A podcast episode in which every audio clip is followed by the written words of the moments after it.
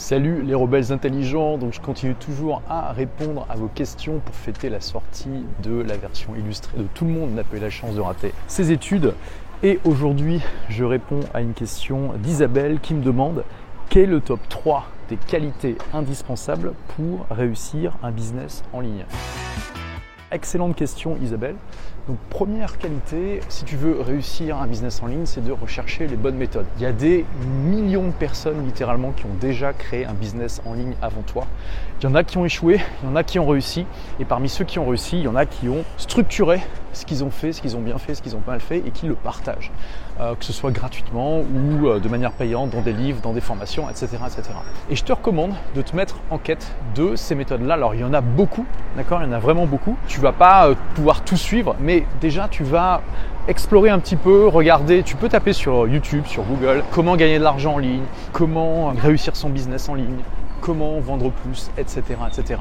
Bah, tu peux euh, suivre des, gens que tu connais qui euh, partagent des choses sur ce sujet. Vu que tu me suis, vu que tu m'as posé une question, tu es déjà au courant euh, de ce que je fais, probablement de ce que font d'autres collègues. Une fois que tu, que tu as fait ça, que tu commences à explorer, à apprendre, je te recommande de suivre vraiment de manière intense une à deux personnes max. Donc tu vas choisir en fait les méthodes qui te semblent les plus adaptées à ton profil, à ton projet, à ton parcours, etc. etc. Tu dois, quand tu fais cette euh, démarche, et ça, ça sera la deuxième qualité dont tu dois faire preuve. Donc première qualité, euh, exploration et puis éducation finalement.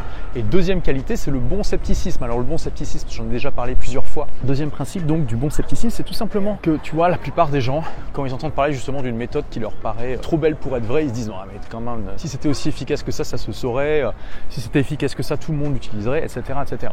Et du coup, ils ne font rien.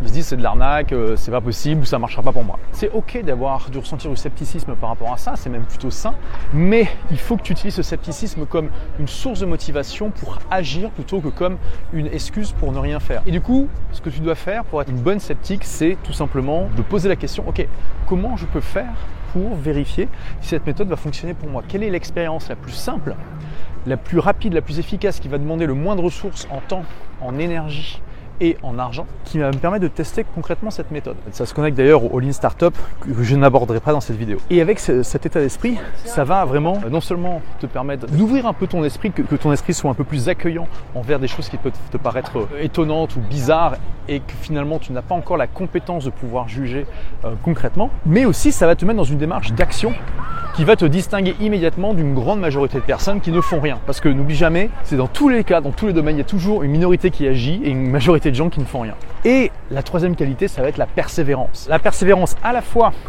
dans cette expérience ou ces expériences que tu vas faire, mais aussi la méta-persévérance. C'est-à-dire que tu vas peut-être euh, tester des méthodes qui ne vont pas fonctionner pour toi et c'est OK en fait. Il n'y a pas de souci par rapport à ça. Il n'y a personne qui te demande de réussir euh, du premier coup à trouver la méthode qui fonctionne pour toi.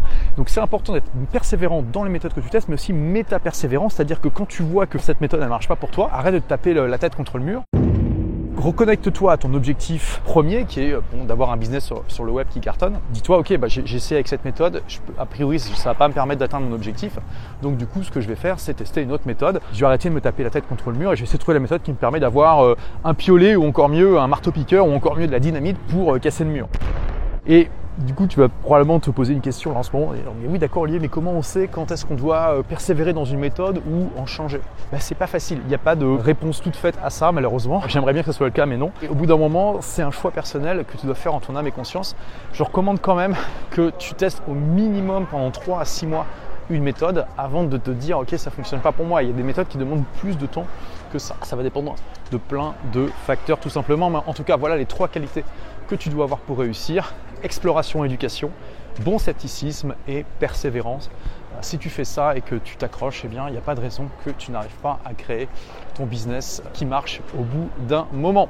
Merci d'avoir écouté ce podcast. Si vous l'avez aimé, est-ce que je peux vous demander une petite faveur? Laissez un commentaire sur iTunes pour dire ce que vous appréciez dans le podcast tout simplement. Ça aidera d'autres rebelles intelligents comme vous à trouver le podcast et puis à être inspirés tous les jours ou presque par lui.